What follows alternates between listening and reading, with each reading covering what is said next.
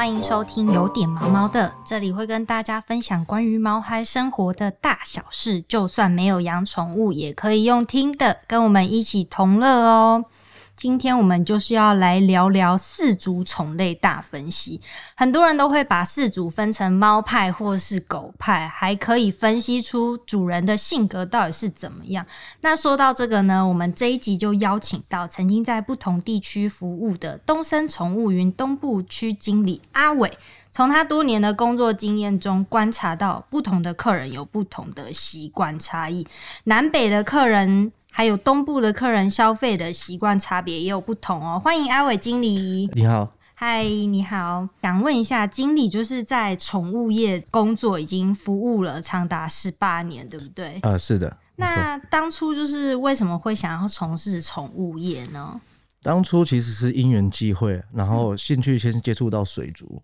然后做下去，哎，才发现，哎，这个类别水的世界其实是蛮有趣的。嗯。然后它中间是我们很多平常接触不到的。嗯。那加上我的个性比较喜欢挑战，挑战，然后去勇于去了解我们比较不熟悉的东西，哦。所以我才会去就毅然决然的就踏入这一行。嗯嗯。然后到后来，然后慢慢的到。加入到大的公司，像我们前公司，那我们就还开始接触到管理宠物这个部分。Oh. 那本身猫狗小时候就已经有开始在接触，小时候是养狗，嗯嗯，那我们长大的时候基本上是养猫居多。哦，oh. 对，因为猫比较不用花时间去照顾陪伴它们，嗯嗯，对，需要的时间比较少。哦，oh, 原来，所以经理一开始就是对养鱼这个部分有兴趣。对对，然后养鱼很有挑战性吗？要了解的东西很多哦，就是跟养猫、养小狗这样。对，他需要的专业知识也很多，而且在养鱼的这一块上面，其实大家对水的认知真的基本上比较薄弱。嗯，嗯嗯。所以其实你必须要养活一个类型的鱼，你必须对水有基本的概念。嗯。那对水有基本概念之后，再去因应不同的鱼种来去做一些手法上的调整。嗯。呃，所以它必须，其实你要成功的去养一从一只鱼，把它养活到养漂亮，然后到让它可以繁殖，然后小小鱼再让它长大。哦，要很久的感觉。对对对对，其实它所需要的具备的专业知识蛮多的，包含像譬如说对鱼用药，我们自己也是鱼的医生。嗯嗯嗯，那其实我们必须要相对应的了解，我们才有办法去帮他们去做诊治的部分。哦，对，所以养鱼，养鱼大概养多久啊？养鱼哦，养鱼大概现在目前前前后大概超过二十年吧。嗯嗯嗯，对。那你从这个养鱼一开始是对养鱼有兴趣，那怎么没有想到就是可以开一个什么呃水族馆之类的？啊、然后也中间其实有很多有一些时段是有考虑自己要出来职业。嗯，那。后来也是因为呃因缘际会，那有机会到大公司连锁体系来去做服务，那我也来去学。我就那时候也想说，从一个小水族馆的管理，那可能到一些连锁体系更大的去学所谓的多间的连锁管理，嗯啊，那才会到路一路到进到东森来这样子。嗯，那您从养鱼的这一块，然后再踏入到，因为进入到宠物业就不止。鱼的知识了，对不对？对，就是可能还有一些猫啊、狗这方面，你有在这条路上，你你都是怎么样精进自己的呢？跟我养鱼也是一样，其实我们都靠自学居多。那尤其早期，早期相关的资源比较没有这么健全、这么完整。对，那我们其实都是包含看呃书报杂志啦，那或者是我们自己去网络上 Google 啦，甚至包含自自己做实验啊。嗯，呃，狗猫比较不可能做实做实验，那比较不人道一点。对对，啊、呃，那在人在鱼的部分，我们其实就会去做一些相相很多的相关的实验，包含譬如说。呃，解剖啦、药理啦、病因啦，这些东西都会去做到这些相关的实验。然后在猫狗的部分，其实就是实战吧。从小就一路养狗，养也大概十五六年了。那养猫也大概差不多，也差不多十五六年。嗯，都很久，欸，都很久。那其实，在这样的情况之下啊，因为我们平常日常照顾，然后加上后续，其实现在这近几年，呃，近十年来吧，包含各政府的支持之下，或者是呃我们的地方工会，其实都会不定期的去举办很多的讲座，然后包含其实我们在。职业的这个过程当中，也去上过，比如说宠物的行为学啦，哦、然后或者是宠物的营养学啦，嗯嗯嗯、这些东西其实都有助于我们在这个方面专业知识的增强。嗯，嗯嗯，在服务客人上面，帮助客人了解更多，就是自己照顾猫小孩的时候可以注意很多事情。对，没错。对。哦，所以其实当宠物店的店员不是只有要收钱而已，那最基本一定要先会的，最基本一定要会收钱，但是最重要的是一定要有一些专业的知识，对，这样你才可以去了解客人的需求，嗯、然后你可以去帮助到他们。嗯啊，那这样子我们才可以推荐最适合他们的商品给他们。哦，对对对对。那像假如说就是养鱼的，就是客人来的话，你都会怎么样跟他们介绍呢？假如说，哎、欸，我其实没有养过鱼，哎，养鱼要介绍什么啊？哦，养鱼啊，嗯，基本上呢，其实就我会就像一个医生一样吧，嗯，先问他，哎、欸，家里的鱼缸大小，嗯，好，那可能饲养的种类。然后或者是他可能甚至还没有养过，我们就可能问说：那你想要养什么样的鱼？那我们可能就在我们现场所有的鱼类活体里面，就去跟他一一讲解哦。譬如说各类型的鱼，比如说小型鱼，嗯，哦，它可能适合你家里比较空间比较狭小，然后你的鱼缸可能没办法放那么大的，你就适合养小型的。那各鱼种去做一一介绍的时候，让他了解说，呃，这些各式的鱼种它需要哪些条件跟设备，然后让他去挑选。那了解了之后呢，那或者是说，他本身既然呃已经有养鱼了，那我们就会去了解说，那他今天有什么样的需求，包含我们鱼缸，譬如说我常跟门市同仁教导，就是比如说鱼缸大小啦，嗯，照明设备啦，底沙的种类啦，啊，譬如说我们的鱼的种类啦，那平常的换水频率这些啊，你的饲养方式，我们都会先问完一轮，其实有点像看医生，对，真的很像，对，有点，我们先问完问完一轮之后，我们会从这。呃，我们的经验当中去分析，哎，他可能会遇到什么样的状况？哦，那我们就会在这个中间去切入，然后去让他引导说，哎，他可能需要什么样的商品，哦，或者说他有没有这些状况，我们针对这些状况来去做对症下药的部分。嗯嗯嗯，对对对对。那如果是养一些狗狗的人来呢，也一样啊。养狗养猫应该很比较常问到的就是饲料的问题。对，其实脱离不了就是基本上吃啊。吃基本上进来一定都是问，哎、欸，有没有什么牌子的饲料啦？或者是我家是什么样什么样的狗啊，或者是什么样的猫？它几岁？那它适合什么样的饲料？嗯，那我们知道了，了解它的呃家里的这些呃毛小孩的状况的时候，我们就会呃针对他们的毛小孩去做呃适合的商品推荐，这样子。嗯嗯嗯。所以就是其实当店员的这个部分，是不是还要考证照？因为听起来你们要跟客人就是。做很多一些专业的建议。嗯，原则上水族从业人员的话，他需要如果要卖到这个观赏鱼用药的话，他就需要相对应的这个非呃观赏鱼的职业用药。嗯，然后那个。我们如果是宠物的相关人员，目前其实也可以去考一些辅助的证照，比如说是丙级的这个门市服务人员啊，啊，或者是譬如说像这种营养学啦，或者是个行为训练师，这些都是有相关的证照可以去考取，呃，可以去做进修的动作。嗯，对对对，可以进修，然后就是在服务客人上面也可以提供他们一些意见。对，其实本身专业知识越充足的话，其实会在客人的临突发状况的应对会比较更从容不迫。嗯，譬如说早上，其实我们就花莲就遇到一只来洗澡的狗狗。嗯嗯嗯，啊，突然突发性的癫痫，十二岁。好可怕！赶快打电话叫医生。对，其实门市这边比较经验没那么多。嗯、对，打电话给我的时候，其实当下是非常慌张。天哪，好紧张哎！那其实，可是对我们其实已经相对应的都有相关的 SOP 出现，我们也都知道应对。其实对我们来讲，我们只要来我们东森宠物云服务的这个美容服务的狗狗或者是猫咪，嗯，其实只要出了事情，我们都会第一时间就是哎、欸，马上立即就医，嗯，然后送到附近合作的医院，嗯，然后由专业的医生去判断它的状况跟问题，然后先做处置了之后，我们再会由这个门市同仁第一时间联络事主。嗯，那好险，其实当下只是突发性的癫痫。哦，那其实检查出来，因为他已经过了到医院，其实已经过了癫痫的症状了。嗯嗯，所以其实医生当下也没办法去做任何检查。哦，啊，那只能就是说，呃，由事后然后再请这个事主，然后可能就要带他去做一些进一步的详细的这个检查，会比较好。因为其实猫。狗其实只要超过七岁以上，对我们来讲都算是比较相对老狗或老猫了。那他们可能就跟我们在照顾老人家一样，他们就比较容易一些突发的状况。对对对对对对。那其实有做合理的一个处理，那其实我们基本上不用太担心。嗯。对对对对，所以其实就是临场的反应要很好，就是要懂得这些危机的应变。没错，没错，嗯，没错。经理就是在北部跟东部的这个部分都服务过有一段时间。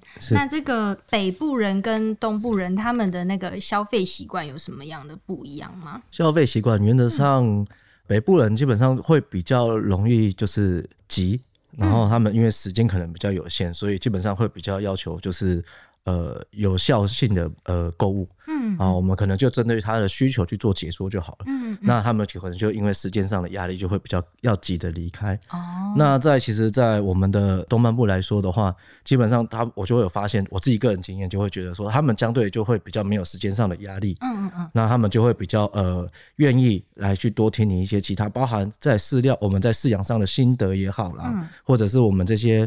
所有商品的差异性也好，嗯、那原则上他们都会比较有时间去听您讲解。哦、好，那在这个上面来讲的话，就会落差就比较大。嗯，就是北部的客人比较喜欢快很准。对，就是我今天要 A，就跟我讲 A 就好了。没错。对，然后东部的客人可能就是比较慢活，嗯，喜欢跟你聊天呐、啊。是。然后假如说你服务好的话，他可能就是再多买个。一些东西、呃，其实对，会吗？会会会会会。其实我们东半部的呃，所谓基本上，你只要呃让客人想办法让他在店里面，不是都一样。挺好。对，你只要让他开心，然后在他时间在购物这个卖场的时间多一点的时候，这个平均的消费力就会往上一直正向成长。嗯，对对对对，这很重要，这很重要。对。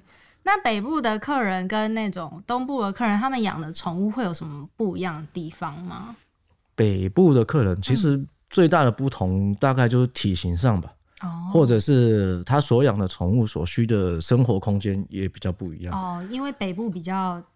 就是地狭人稠嘛，对，没错，他受到他们的我们台北的居住的大小的限制，所以他可能就比较像，比如说北部来讲的话，就可能会发现双北区他们其实都以养小型犬为主，嗯，或者是家猫为主，哦，那以东半部你就会发现中大型的米克斯就会非常多，哦，啊，对，那可能就是哎，需要更大的活动空间的，比如说大型鸟类。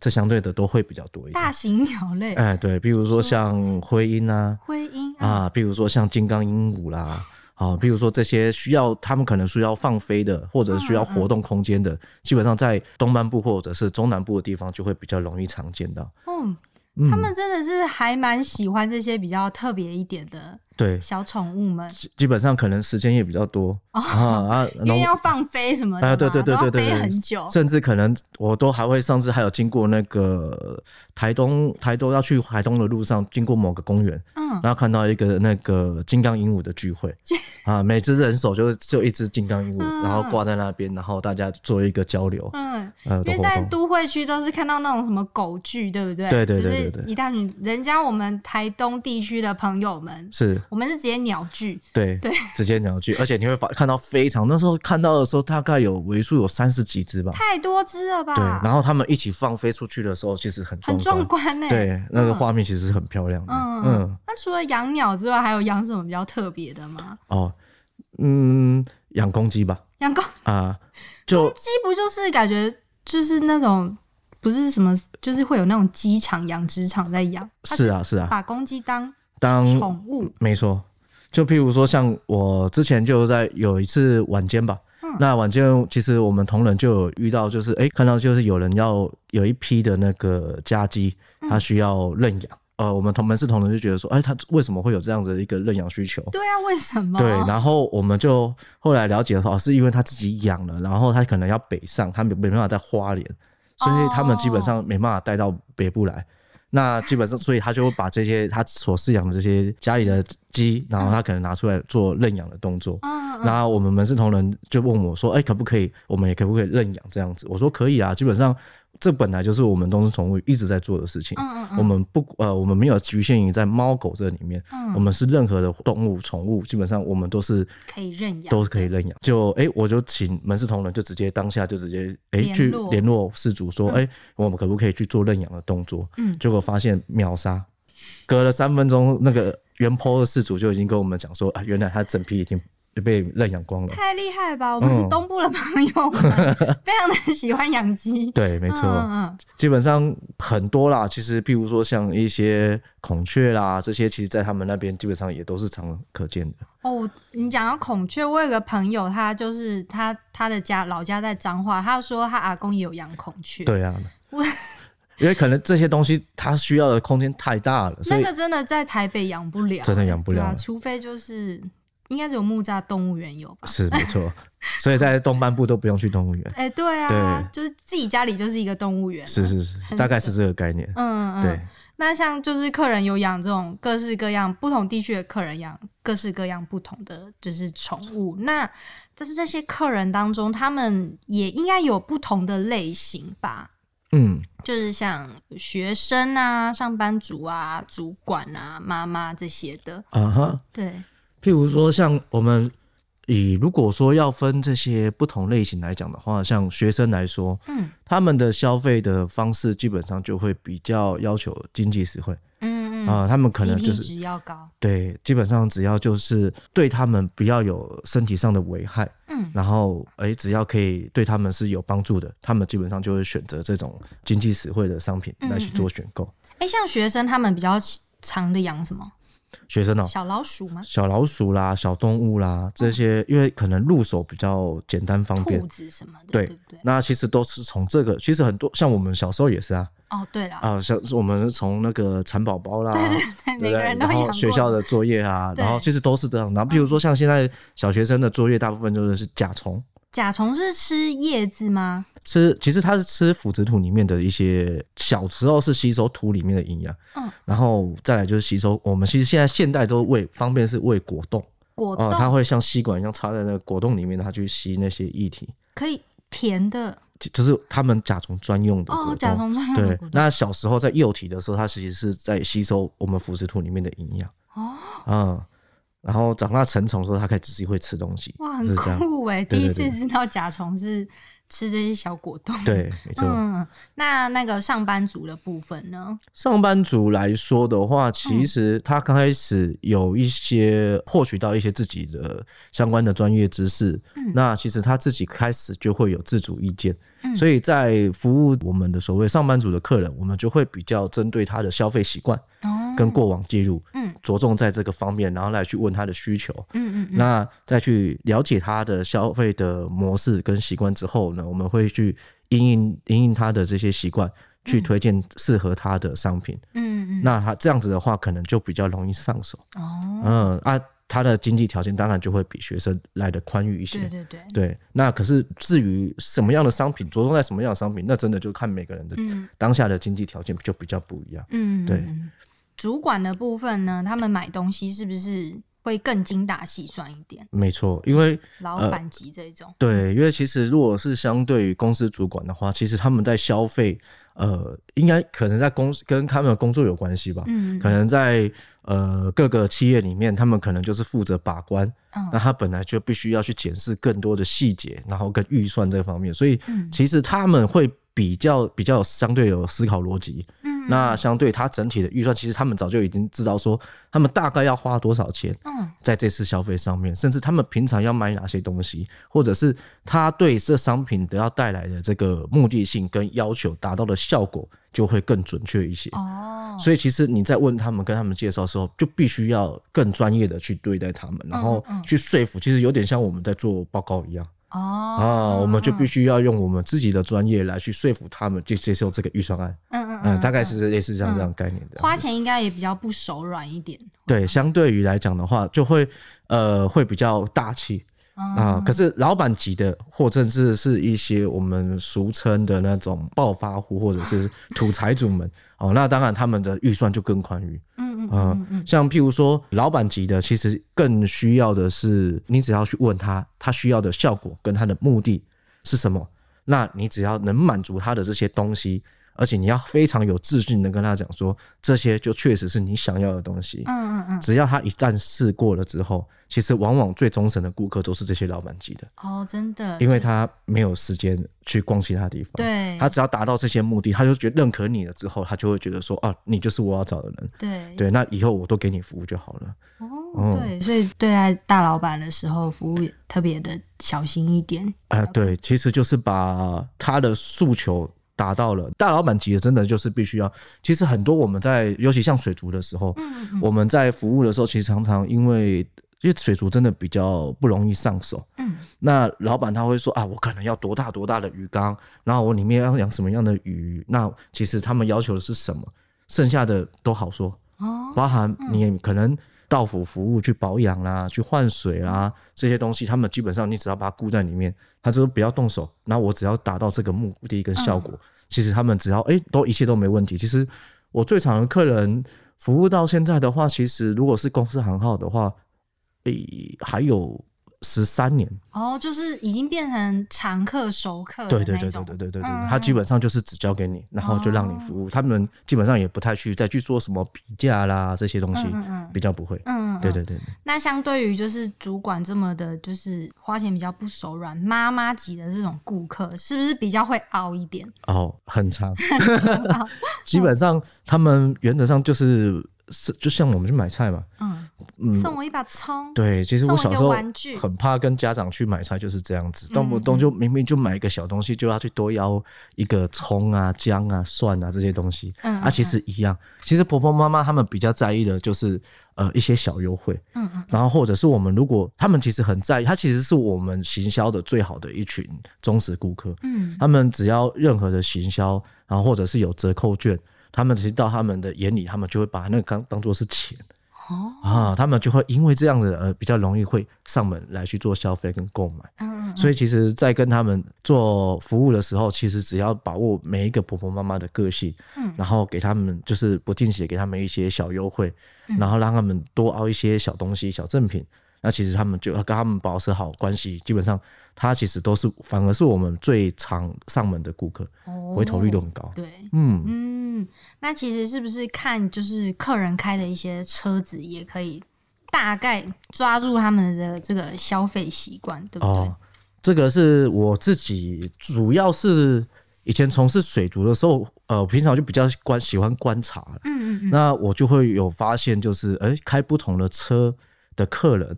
他其实要有不同的态度，跟他不同的需求。哦，怎么说呢？呃、比如说像诶、欸，比如说宾士好了，嗯，那宾士其实如果看到这一类客人，我心里的大概的想法就会是，他会比较容易，呃，他比较务实，哦、他比较不会喜欢那些太漂亮、太虚华的东西，嗯，他就会要求这个东西的 CP 值要很高。哦，啊，那你可能针对他。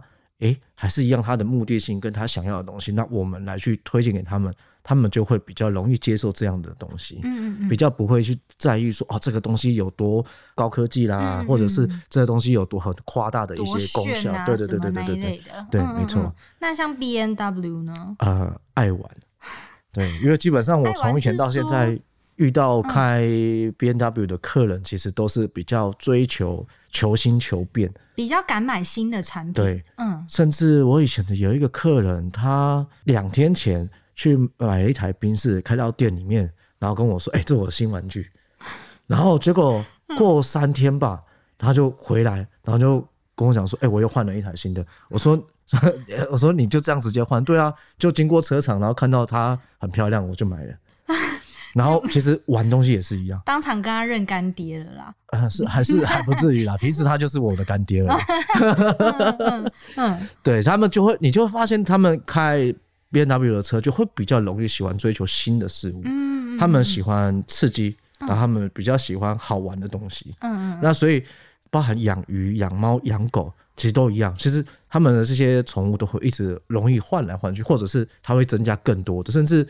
呃，有一个也是开 B N W 的客人，也是到后来家里直接一间那一间房子大概有四五十平，到后来就他各式各样的鱼种，他就全部家里都有了。哇，对，他就是喜欢这一类型的鱼，他可能养个半年一年，他觉得哎、嗯欸，好差不多了，我他就要再玩另外一种鱼了。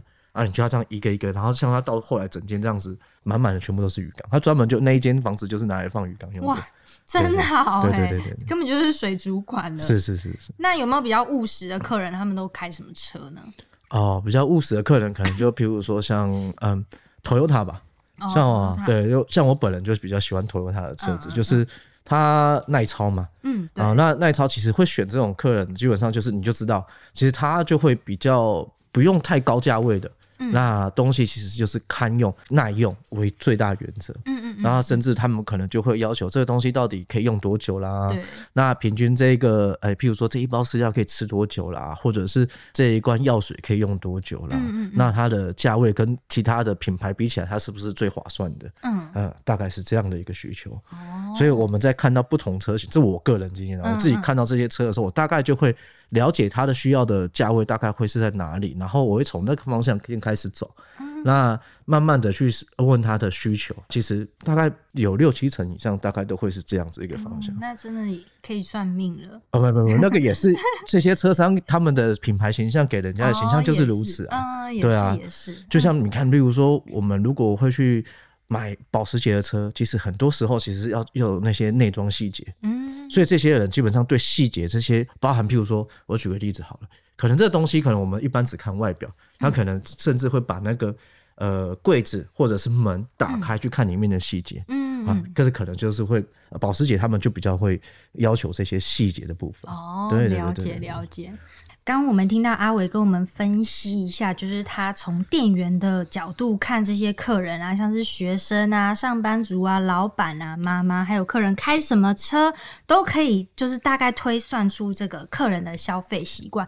那客人养的这些狗，是不是也代表着饲主他们不一样的个性呢？嗯，原则上，其实从种类来说，出陌生到门市的时候，嗯。呃，可以接受到我们服务客人，呃，我们门市人员服务的这个接受程度会有差别。嗯嗯，可能就是养狗的呃事主来说，他会比较容易接受我们门市人员的初次服务，对，陌生服务，那他会比较容易接受。那养猫的的客人呢，他就相对应就比较容易在陌生的时候，对，喜欢自己逛，对不对？对，没错。因为我也是这种客人，对，甚至我们都会刻意的把有些很多宠物店，其实现在已经会把那个呃猫的那一猫的用品区或者是呃它的食品区都会比较安排在比较安静的角落里面，隐秘的角落，对，它就会让它可以慢慢去逛，对对对，然后基本上看到满满的零食啊，看到满满的罐头，然后自己很开心的在那边，对，他们喜欢、欸、我今天要给他们吃什么啊？然后我今天啊给他们加个水果好了，对对，对。给他们来吃一样不同的鹿肉好了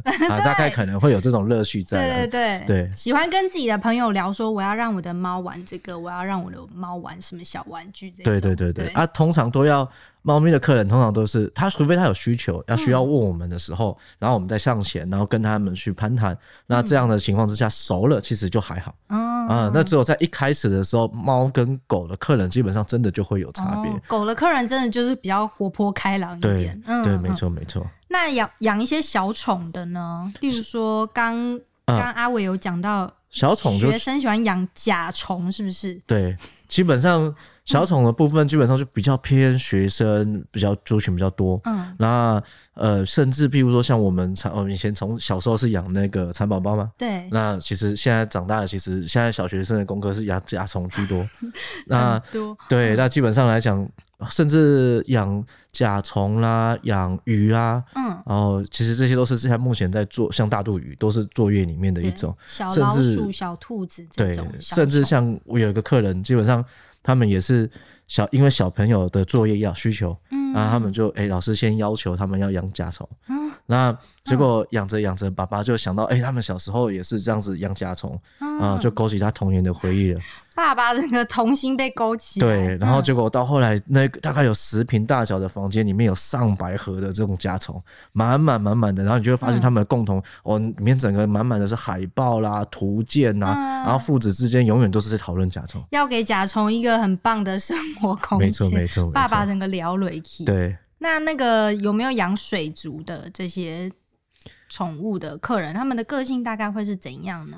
养水族的客人其实。以男生居多，哎、欸，真是这样子吗？嗯、可是我有同事也会养一些小鱼小虾在办公室里。如果是女性消费者来讲的话，其实就是呃办公室的这个小呃女性比较多，嗯啊，他们就是基本上需要一些舒压的小物啊，对，就看起来就很疗愈哦。啊，其实大部分大概百分之八十左右吧，其实都是男生主动会想要养水族这一块的部分哦。那在这些男性的消费者里面呢，又其实如果认真说，就是比较技术宅比较多吧。技术宅，啊、例如说工程师吗？是啊，设计师啊，哦、然后从事像比如说作者啦、文书相关人员呐、啊，其实都会在这个方面比较喜欢文静的。嗯啊，这些，大家像比如说像服务业啦，嗯、像比如说业务啦。像这些工，他可能因为他们长期工作的关系，在外面比较没有时间去照顾这个水族养鱼需要换水的这个部分，嗯嗯，呃，所以他们就比较可能会没有空去处理这些事情。比较往外跑的工作性质，其实会养，比如说猫狗或者是爬虫类的，会比较多一点。嗯嗯，了解。那连年龄不同的话，就是事主客人的年龄不同，他们养就是宠物的这些观念，是不是也有不一样的就是习惯？像老人，他们可能会不会比较随便养？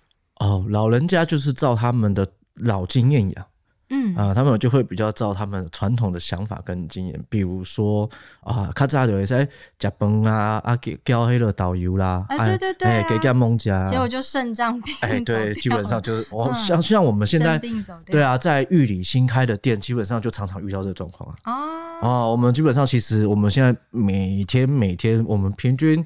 到现在每天大概还要讲不下十次的这种，对啊，就要一直提醒他们不可以这样。对对对，我们都要一直讲说、嗯、啊，你如果真的为了他们好，嗯、真的就不要再给他们吃这些东西。嗯嗯，做一些观念上的分享了。对对对对对，老人家比较偏多是这样子。那那种青壮年呢？青壮年基本上就是比较有接触到了。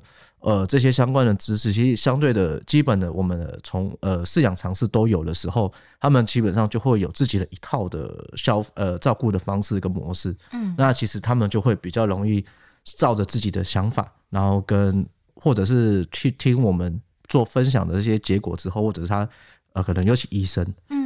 呃，他们其实相对我们，其实，在宠物医生来讲的话的意见，他们会比较容易听取。嗯，对，他们会照这样的方式去养。了解。嗯，年轻人的话，应该就是比较网路养。对，而且年轻人喜欢就是多种不同的尝试。对，对，他们很喜欢就新鲜。对啊。对，其实年轻人基本上就喜欢呃试试看，然后然后去喂喂看，然后去了解不同的方式，可以可能。